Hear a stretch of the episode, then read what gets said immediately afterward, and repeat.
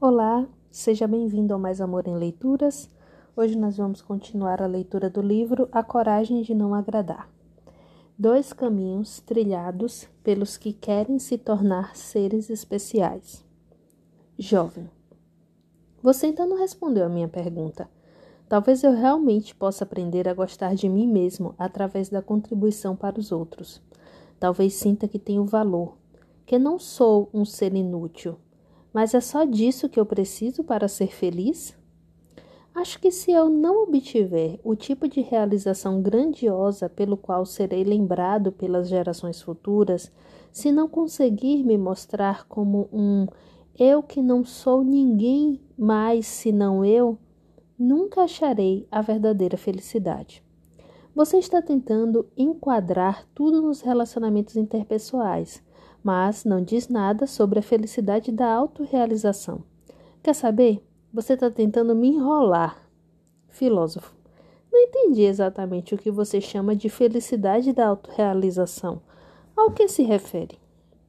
Jovem, cada pessoa tem a sua. Existem pessoas que almejam sucesso na sociedade e as que têm sucessos mais pessoais um pesquisador tentando desenvolver um remédio milagroso, por exemplo, ou um artista que busca criar um conjunto de obras gratificante.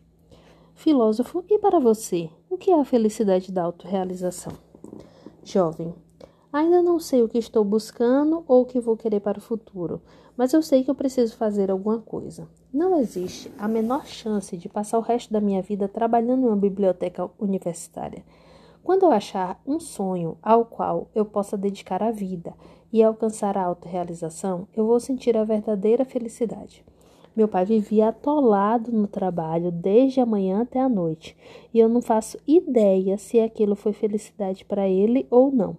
Aos meus olhos, pelo menos, ele sempre pareceu ocupado e nunca feliz. Não é o tipo de vida que eu queria levar. Filósofo certo. Se você refletir sobre esse ponto usando crianças com comportamentos problemáticos como exemplo, ficará mais fácil entender. Jovem, comportamentos problemáticos? Filósofo, isso! Em primeiro lugar, nós, seres humanos, temos o desejo universal conhecido como busca da superioridade. Você se lembra de quando conversamos sobre isso? Jovem, lembro. Resumindo, é um termo que indica a esperança de melhorar e busca de um estado ideal. Filósofo. Existem muitas crianças que nos estágios iniciais tentam ser especialmente boas, obedecem aos pais, comportam-se de forma socialmente aceitável e se dedicam aos estudos e aos esportes, além de se destacarem nas atividades extracurriculares. Com isso, tentam obter o reconhecimento dos pais. Mas quando isso não funciona, não vão bem nos estudos ou nos esportes, por exemplo. Elas mudam da água para o vinho e tentam ser especialmente más. Filósofo, por que fazem isso? Jovens, por que fazem isso? Filósofo, se estão tentando ser especialmente boas ou más, o objetivo é o mesmo: chamar a atenção das pessoas, sair da condição de alguém normal e se tornar um ser especial. Esse é o único objetivo. Jovem, certo, continue.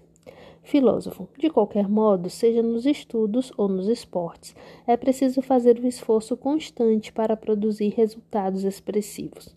Mas as crianças que tentam ser especialmente más, ou seja, ou seja, que se envolvem em comportamentos problemáticos, estão tentando atrair a, a atenção das outras pessoas, por isso evitam atividades saudáveis. Na psicologia adleriana, isso é chamado de busca da superioridade fácil. Pense, por exemplo, na criança problemática que atrapalha as aulas, atrapalha as aulas atirando borrachas nos outros ou falando em voz alta. Ela tem certeza de que vai ganhar a atenção dos amigos e professores. Mesmo sendo algo limitado àquele espaço, ela provavelmente conseguirá se tornar um ser especial mas isso é uma busca de superioridade fácil e uma atitude doentia. Jovem. Então, o jovem que comete ações delinquentes também está em busca de superioridade fácil? Filósofo está. Todos os tipos de comportamento problemáticos, como se recusar a ir à escola, cortar os pulsos, beber, fumar, etc., são meios de buscar a superioridade fácil. E aquele seu amigo confinado que você mencionou lá no começo também está nessa busca. Quando um jovem apresenta comportamentos problemáticos, ele é repreendido pelos pais e pelos outros adultos. A questão é: mais do que qualquer outra coisa, a repreensão pressiona o jovem. Mesmo que seja na forma de repreensão, o jovem quer a atenção dos pais, quer ser especial e a forma de atenção não importa. Assim, em certo sentido, é natural que ele não pare de se desenvolver em tamanho em comportamentos problemáticos, por mais dura que seja a repreensão. Jovem, é por causa da repreensão que ele mantém o comportamento problemático?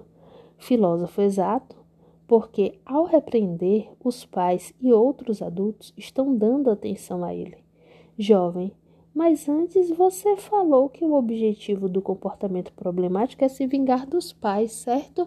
Existe alguma relação? Filósofo, sim. Não é difícil ver a conexão entre a vingança e a busca da superioridade fácil. Para tentar ser especial, você dá trabalho a outra pessoa. Nós nos encontramos na nossa próxima leitura. Um grande abraço.